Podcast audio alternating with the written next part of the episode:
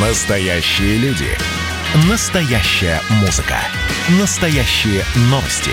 Радио «Комсомольская правда». Радио про настоящее. 97,2 FM. эм.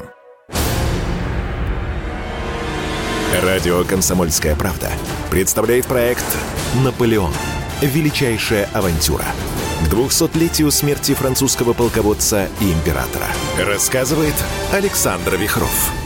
Здравствуйте, я Вихров Александр, коллекционер и автор книги «Наполеон. Жизнь и судьба». Мы приближаемся к моменту оглушительного триумфа Наполеона Бонапарта. Бонапарту 34 года. Он пожизненный консул, глава правительства Франции, а по сути единственный ее властитель. Тем не менее, у него новое намерение. Как свидетельствуют мемуаристы, в последнее время Бонапарт все чаще задается вопросом, а что будет с Францией, если вдруг его не станет? Ответ, собственно, очевиден. Все рухнет. Вся та работа, которую он тянет изо дня в день, пропадет. Это понимает не только он, но и его враги. Но покушение тогда не удалось, но это же просто счастливый случай. Они и дальше будут искать возможность убрать его. Англичане могут легко заплатить убийцам, как заплатили за убийство русского императора Павла I, чья смерть так потрясла Бонапарта. Да и внутренние враги, затаившиеся после разоблачения и масштабного заговора, тоже могут поднять голову. Сложно сказать, была ли это собственная инициатива бывшего министра полиции, а к этому времени сенатора Жозефа Фуше, или ему подсказал кто, но Фуше подготовил отчет, который представил Сенату, и в нем говорилось Управление Франции должно быть доверено одному человеку, которому нужно предоставить право передать свой пост по наследству. Вот что пишет Фурше.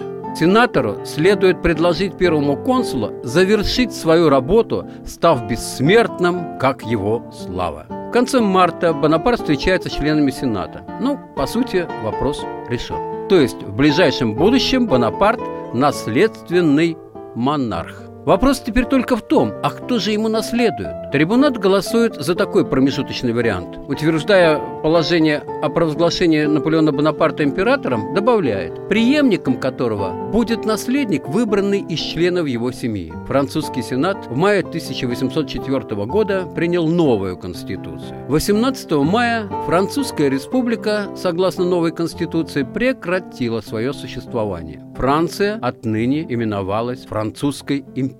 Сенат провозгласил Наполеона императором. Прозвучало это довольно странно. Во имя славы республики, во имя ее процветания Сенат торжественно провозглашает Наполеона императором французом. Императорский сан объявлялся наследственным и передавался, цитирую, по нисходящей линии кровному и законному потомству Наполеона Бонапарта по мужской линии в порядке первородства. Жан-Жак Камбасерес, председатель Сената, немедленно выехал в Сен-Клу, резиденцию первого консула, чтобы зачитать ему постановление Сената в торжественной обстановке. Наполеон в парадном мундире стоит в большом кабинете во дворце Сен-Клу. Его окружают члены Государственного совета и генералы. Момент настал. Камбасерес подходит к нему и объявляет «Ради славы и счастья республики сегодня текущего месяца Сенат объявляет Наполеона императором Франции под именем Наполеон I». Ну, разумеется, это не было для Бонапарта неожиданностью, но Наполеон отреагировал сдержанно. Все, что может способствовать благу моей страны, сделает счастливым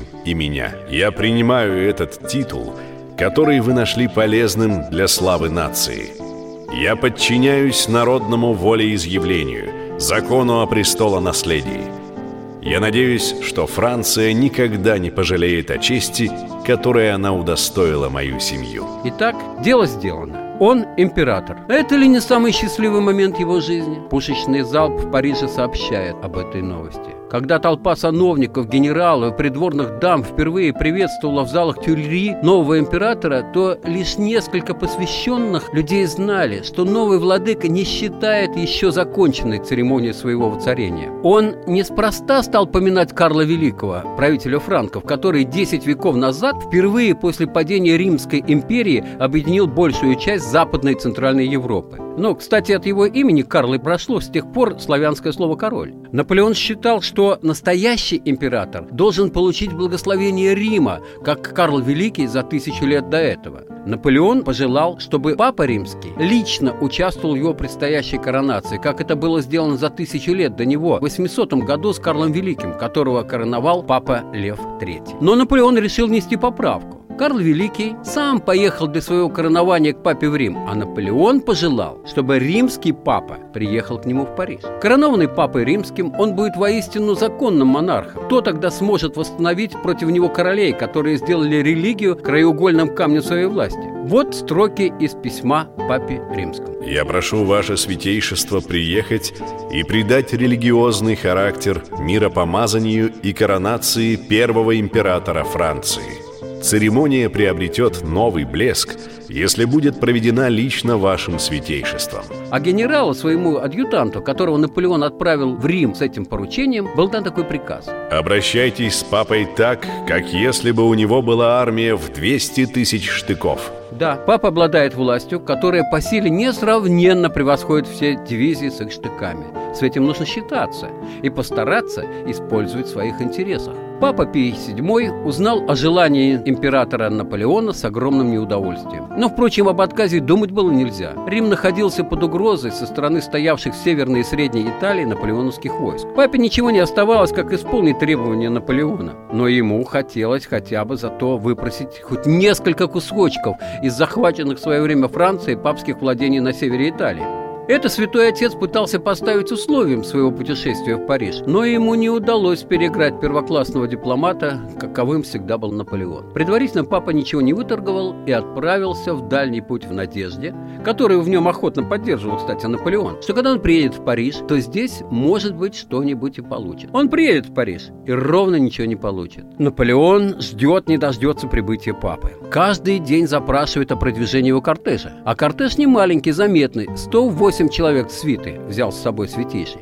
Выписав папу, Бонапарт пообещал кардиналам, что поедет встречать его. Но когда Бонапарта извещает, что кортеж приближается, Наполеон вдруг решает так. Это будет как бы случайная встреча. Он поехал, будто бы на охоту, в охотничьем костюме, окруженный охотниками, псарями и собаками. Встретил Пия VII в лесу Фонтенбло, недалеко от Парижа и в нескольких шагах от своего загородного дворца. Папский кортеж остановился. Наполеон спрыгивает с лошади и подходит к папской карете. Он не опускается на колени и не целует святому отцу руку в знак преклонения. Папу пригласили выйти из кареты, перейти через дорогу и пересесть в коляску императора. Наполеон заходит в карету первым, садится слева и оставляет место справа для папы. Вот артист, да? Наполеон император. Он не хочет чтобы казалось, будто он склоняется перед святым отцом. Папа и он – две половины божества.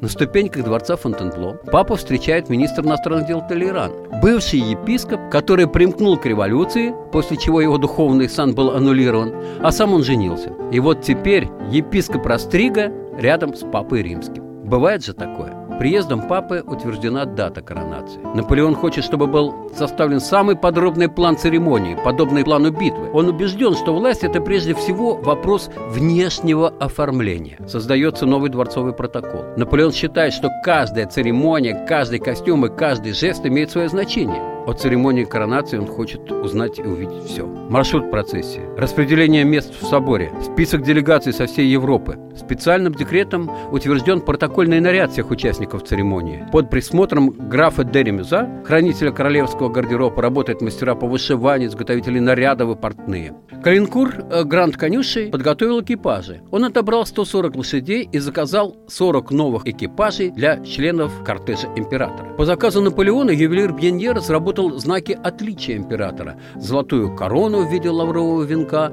большой скипетр, украшенный орлом, выседающим на молнии, жест юстиции, слоновой кости с пятью растопыренными пальцами, шар, украшенный крестом и золотую цепь ордена почетного легиона. распорядитель, художник Жан-Батист Изабе, придумал, как указать места бестолковым придворным. По примеру шахмат из дерева и бумаги были вырезаны фигурки действующих лиц, их двигали по макету собора. Может, это была первая в истории презентация ориентация в 3D. Наполеону понравилась находчивость Изабе. Он ходит вокруг модели, переставляя фигурки. Вот так нужно управлять людьми, подчиняя их высшей необходимости. Поэтому и в армии он придает такое значение дисциплине. Все подчиняются логике мысли своего командующего. Так будет и в его империи. Как ни прискорбно, в момент становления монархии больше всего проблем создает Наполеон и его собственная семья. Братья и сестры давно обращаются к Наполеону на «вы», но это мало что значит. От них ему одни проблемы. Вот Люсьен, самый способный из братьев Наполеонов, забравшийся по лестнице даже быстрее, чем брат, ну, конечно, благодаря его имени. Такой же беспринципный, беззастенчивый, но более слабый политик, чем брат. Кстати, он похож на Наполеона и внешне. От покровительства и дружбы Наполеона он страдает больше, чем позже от его гнева. Он ощущает себя посадившим брата на трон. Как же он может теперь ему подчиниться? Вскоре после переворота Люсьен становится министром внутренних дел. Смотрит на действия первого консула критически, думает, что может сделать все лучше брата. Теперь же он требует для себя все больше, признать его равным братом, а то и повыше. Еще больше авантюрист, чем Наполеон. Он считает себя обделенным. Движущей силой его становится дух противоречия. Люсьен женится на дочери трактирщика, спекулирует зерном, живет на широкую ногу, покупает красивейший замок, играет в театр, пишет стихи. Во всем ему хочется затмить брата. Их отношения не могли не закончиться разрывом. Однажды он бросает в лицо брата, что тот победил при перевороте только благодаря ему.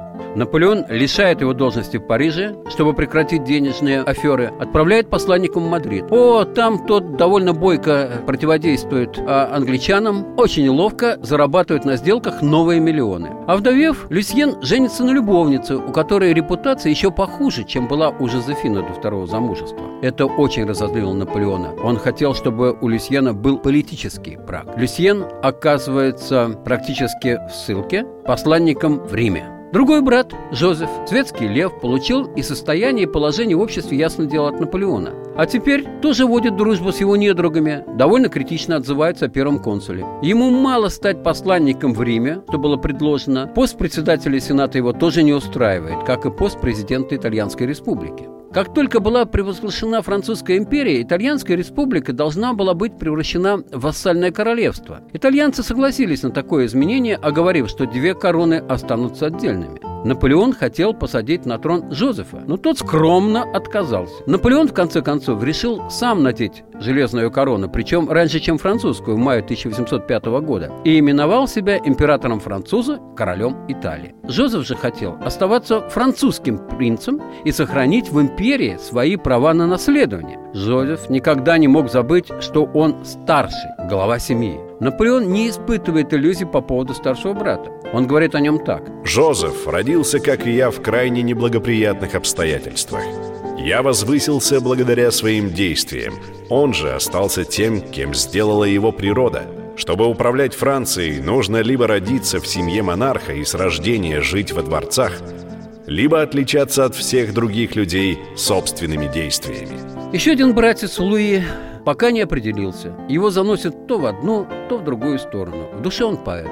Любит одну из родственниц Жозефины, но отнюдь не ее дочь. И когда Жозефина все-таки женит его на своей дочери Гортензии, он по-прежнему любит ту женщину. Младший Жером, добродушный и легкомысленный. Наполеон отправляет его учиться в военно-морскую школу с напутствием наставникам держать его в большой строгости. Сестры, осыпанные им золотом, не испытывают к нему никакой благодарности.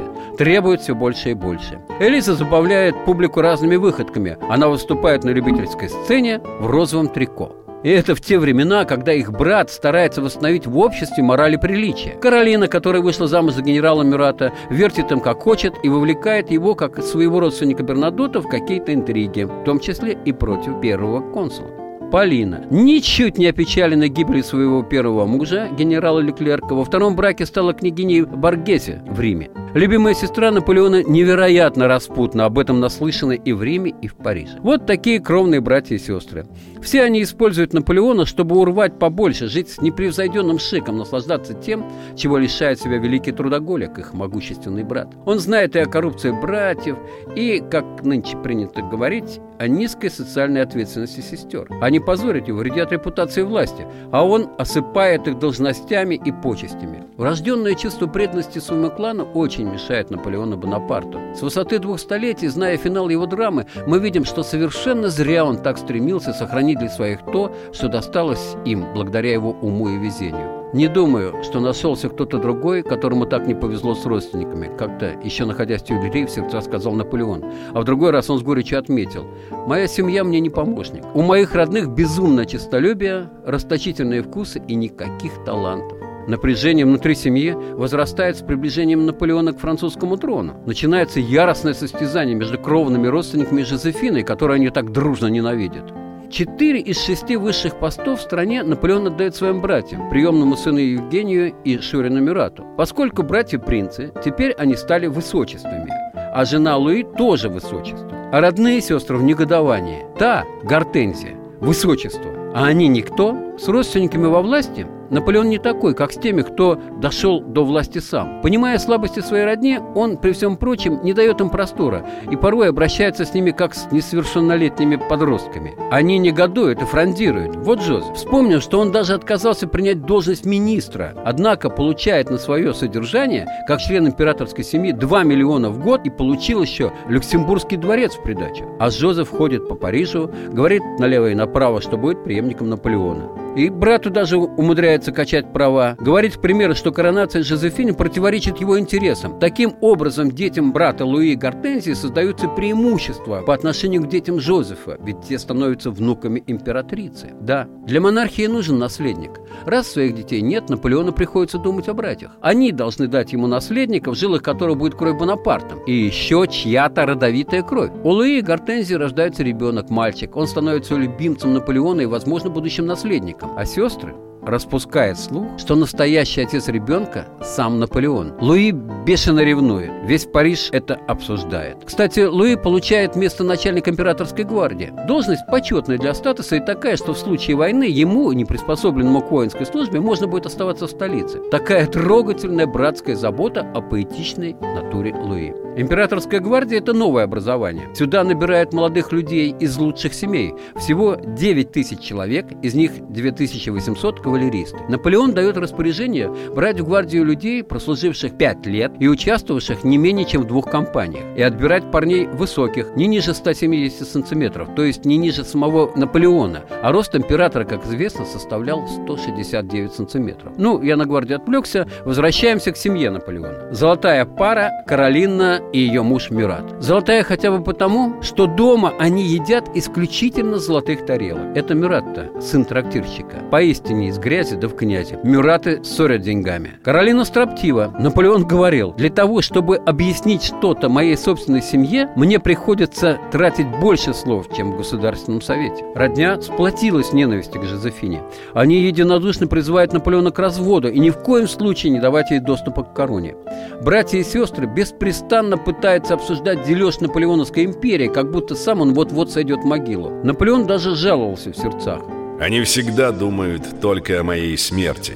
Это подло, всегда совать мне в глаза мою смерть. Если бы моя семейная жизнь не приносила мне немного счастья, я был бы в отчаянии. Почему они все время подозревают мою жену? Чего у нее больше, чем у них?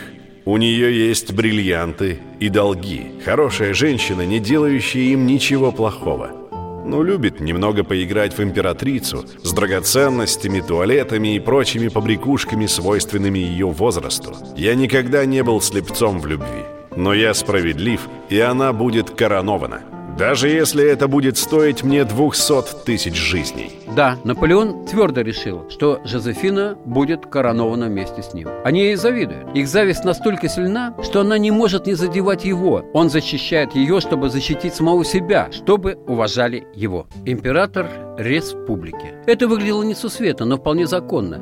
Ведь предварительно был проведен плебисцит с вопросом, согласен ли народ с наследованием императорской власти по прямой, естественной, легитимной и приемной линиям наследования Наполеона Бонапарта. Результаты опубликовали накануне коронации. За проголосовали 3 миллиона 572 тысячи 329 человек, 99,9% проголосовавших. Против только 2569 человек. Ну, такое поразительное единодушие наводит на мысль, что уже в те времена умели эффективно применять избирательные технологии. Так, при помощи свободного волеизъявления граждан Наполеон вступал на трон казненного именем революции короля Франции Людовика XVI, чтобы вершить судьбы миллионов людей в Европе. Ничего себе! Первый попавший капитанишка требует, чтобы его именовали Ваше Величество. Был простым человеком по имени Бонапарте, и вот на тебе сделал себя королем. Так писал, откликаясь на это действие, известный в то время публицист Пол Луи Курье. Но это был голос одиночек. Большинство ликовало. А ведь еще 12 лет назад Наполеон ходил по Парижу вечно голодный, в ободранной шинели. Невообразимо. Но давайте вспомним момент его биографии. Родился в августе 1769 года. В 9 лет был отправлен с Корсики во Францию, в Бриенскую военную школу. Мальчик практически не говорил по-французски, попал в жуткую, совершенно чужую ему среду. Конечно, люди тогда взрослели рано, и все-таки его лестница к вершине власти была невероятно крута. В 15 лет он поступает в Парижскую военную школу, по сути, высшее военное образование, академия, где кадеты учились по 4-5 лет, а он за год заканчивает два курса самого сложного артиллерийского направления. В 16 лет он офицер, младший лейтенант. 22 года лейтенант, 23 капитан, 24 бригадный генерал, 26 26 дивизионный генерал, 27 командующий итальянской армией, мы помним, 12 сражений, 12 побед. 29 лет командующий Восточной армией, это время похода в Египет. 30 лет совершает государственный переворот, первый консул, практически глава государства. 32 года пожизненный консул, он, по сути, единоличный властитель Франции. Такой взлет. В истории цивилизации просто нет другого подобного примера, чтобы человек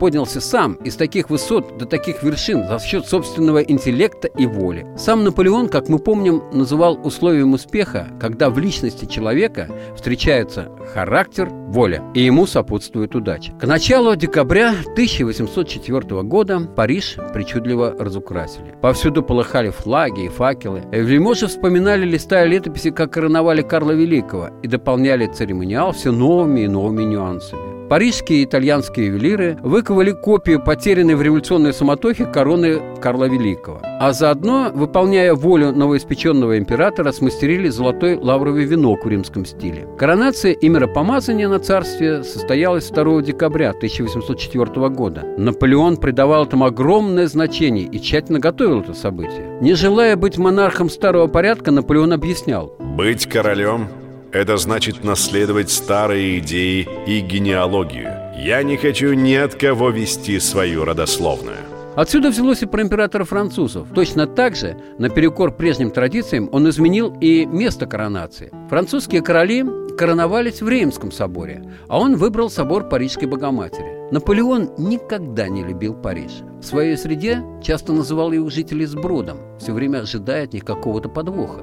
Но вместе с тем, понимая, насколько он зависим от настроений толпы, однажды сказал «Ради того, чтобы только удивить парижан, я готов жениться на Богоматери». У Нотр-Дама до Пари, который после недавнего пожара сейчас стоит в строительных лесах, огромная история. Его строительство началось в 1163 году и продолжалось несколько веков. Во времена французской революции собор, как твердыня мракобесия, хотели было снести, но потом его переименовали в атеистический храм разума. Собор был возвращен церкви и вновь освящен в 1802 году, как раз тогда, когда срок пребывания первого консула Бонапарта во главе Французской республики был продлен сенатором до пожизненного. Ну, значит, он уже тогда загадывал на будущее. Выбор места был обусловлен и тем, что для такого события нужны были свидетели его триумфа со всей Европы. А этот собор мог вместить более 20 тысяч человек. И это зрелище должно было затмить все и показать могущество нового властителя Франции. Бонапарт сам разработал новую церемонию коронации, для чего были собраны воедино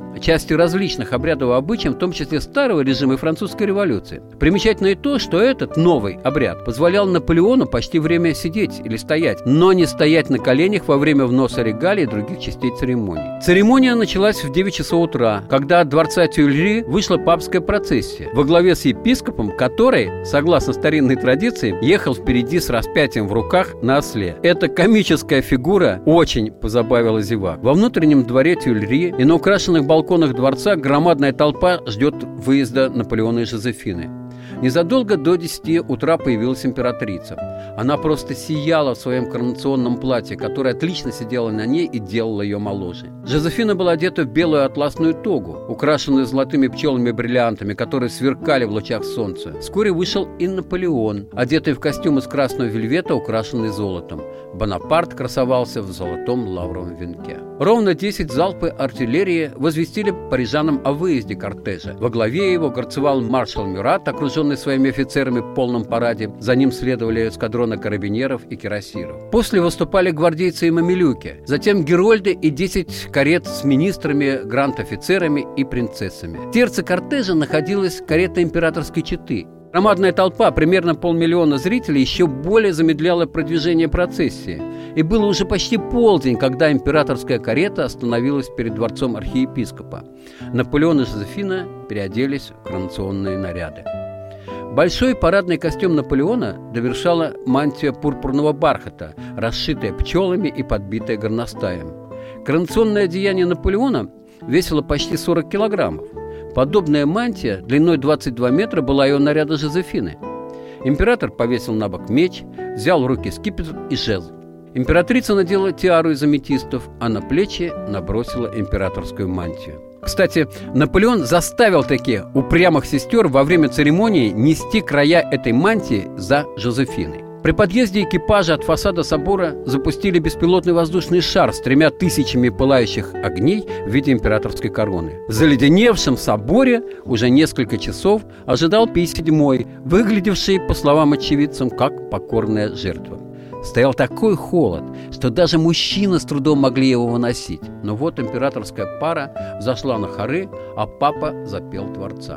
Порядок церемонии был тщательно расписан. И вот наступает полагающийся по ритуалу момент, и все замирают в ожидании зрелища колено преклоненного монарха. Этого человека никто никогда не видел стоящим на коленях. Он же, к изумлению тысяч собравшихся, сам берет корону, поворачивается лицом к зрителям, спиной к папе и, стоя в обычной своей позе с гордо поднятой головой, возлагает себе корону перед лицом Франции. Холители Наполеона говорят, что он выхватил корону из рук папы. Или что это был акт невероятного высокомерия.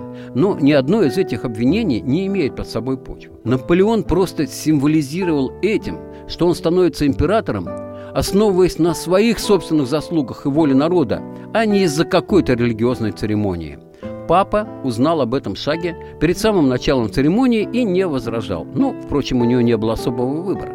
Один из свидетелей вспоминает, как выглядел Наполеон. Он напоминал античный медальон, но он был сильно бледен, искренне растроган, а выражение глаз было суровым и несколько обеспокоенным.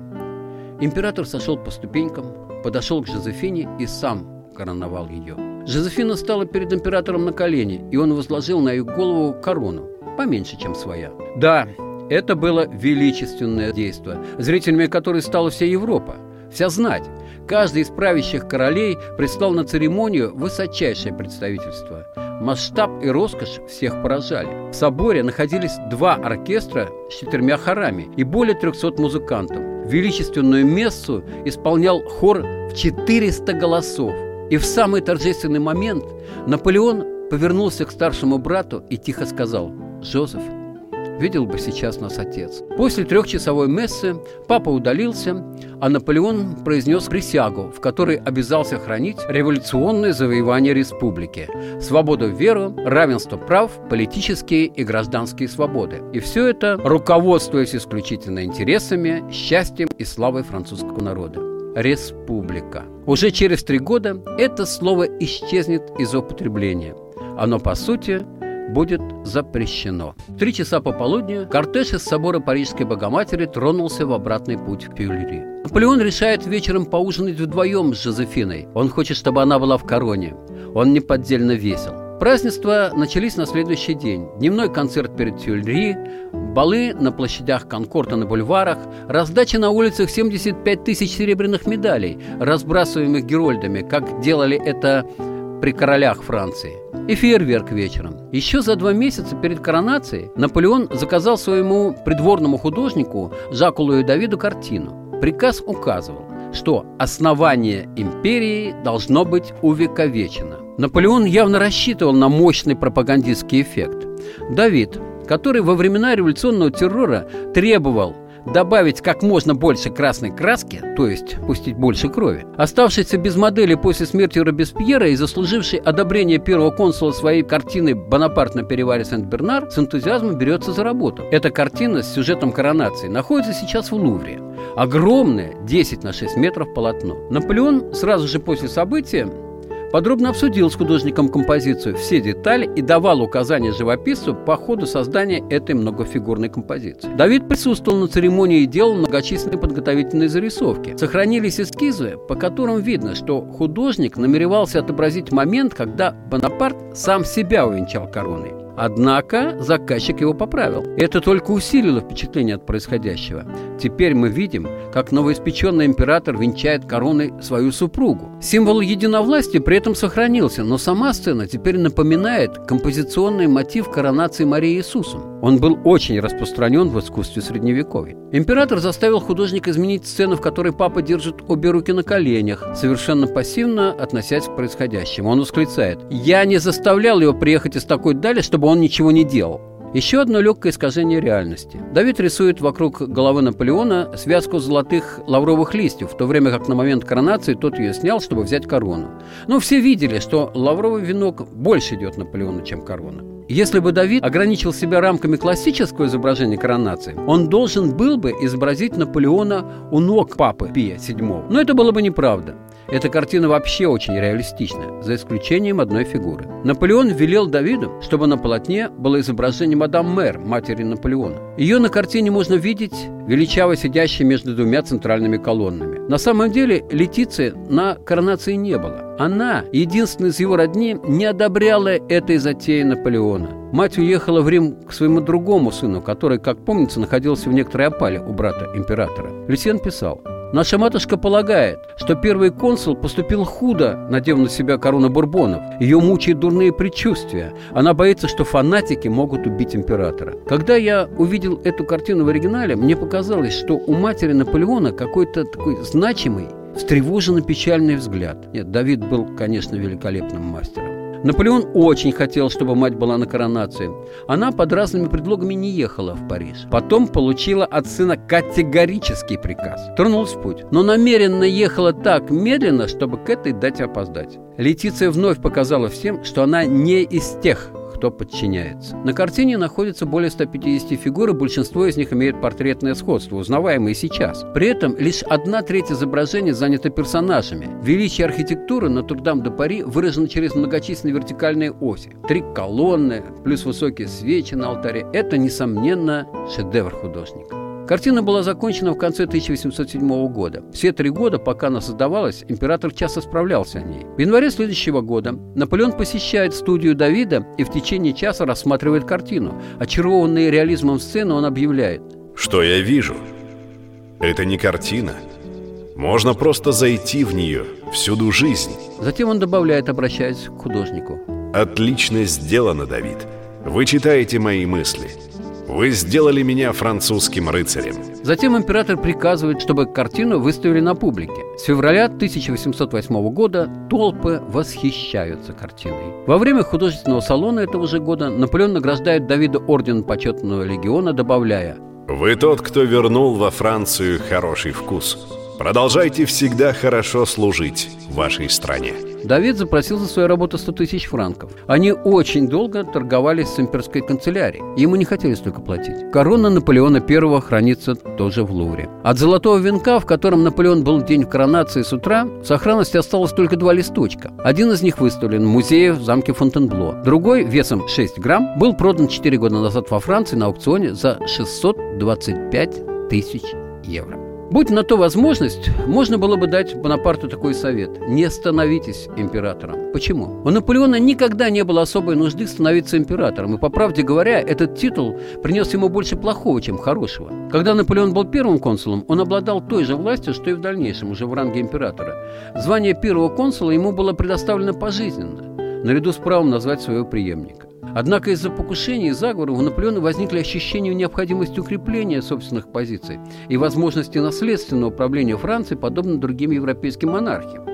Подобно другим европейским монархиям. Идея хорошая, но, к сожалению, из нее ничего не вышло. Другие императоры и королевские дворы Европы не считали ее ровней себе, а сыну Наполеона не суждено было править Францией. Чтобы Наполеон не приобрел от своего императорского статуса, его потери были несравненно большими. Он не мог называть теперь себя сыном Великой Французской революции, а простым людям было очень тяжело понять, как прогрессивный реформатор, подобный первому консулу Бонапарту, может трансформироваться в Наполеона I, императора Франции, не утратив многие свои прогрессивные взгляды и идеи. Известна история, что Бетховен, чьим кумиром был Бонапарт, посвятил ему свою третью симфонию. Помните это произведение? Правда, теперь у нее другое название. Так вот, узнав, что Наполеон короновался, он в негодовании снял свое посвящение и назвал симфонию заново героическое. На выставке в Вене, посвященной юбилейной годовщине Венского конгресса, я своими глазами видел первый лист партитуры симфонии с перечеркнутой рукой Бетховена посвящения. Автор Марсельезы, Роже Дели, осмелился даже написать блистательному императору «Бонапарт, вы погибнете, но самое худшее то, что с вами погибнет и Франция». А пока Франция ликовала. Несколько дней длились празднества во дворце, в столице, провинции. Горели нескончаемые иллюминации, гремели пушечные салюты, гудели колокола, не смолкала музыка. Все празднует, а император работает. В разгар этих празднеств он должен думать о надвигающейся войне. Испания собирается объявить войну Англии, у которой появился союзник Швеции. Наполеон уже знал, какая новая опасность вырастает перед империей. Еще до коронации он получил сведения, не позволявшие ему сомневаться, что англичане после провала заговора обратятся к дипломатическому созданию новой, уже третьей по счету от начала революционных войн, коалиции против Франции, и что эта коалиция фактически уже существует. 5 декабря он едет на Марсово поле вручать войскам знамена с императорскими орлами, а затем принимает офицеров в своем кабинете во дворце Тюльри. Камергер поочередно, зычно выкликает их имена. Генералы, адмиралы и полковники должны лично присягнуть императору. Наполеон отлично знает их всех, все их подвиги все их промахи. Он хочет быть связанным с каждым из них лично. После того, как они произносят слова клятвы, каждому он говорит по нескольку слов. Управлять значит создавать впечатление, что император высказывается и действует лично от имени каждого из них и ожидает от них выдающихся достижений. 16 генералов возведены им в ранг маршалов. Зачем? Потому что они были приверженцами республиканских принципов.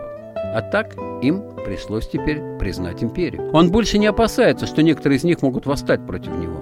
Наполеон уверен в себе, и когда узнает, что русский царь Александр I заключил соглашение с английским королем с целью оттеснить Францию к границам 1789 года, установить в Париже угодное им правительство и покончить с революцией, он говорит Толерану, «Эти люди думают, что у меня нет желчи и ногтей. Ради бога, Напишите им, чтобы они на это не рассчитывали. Что ж, недалек тот час, когда все это придется доказывать уже на поле битвы.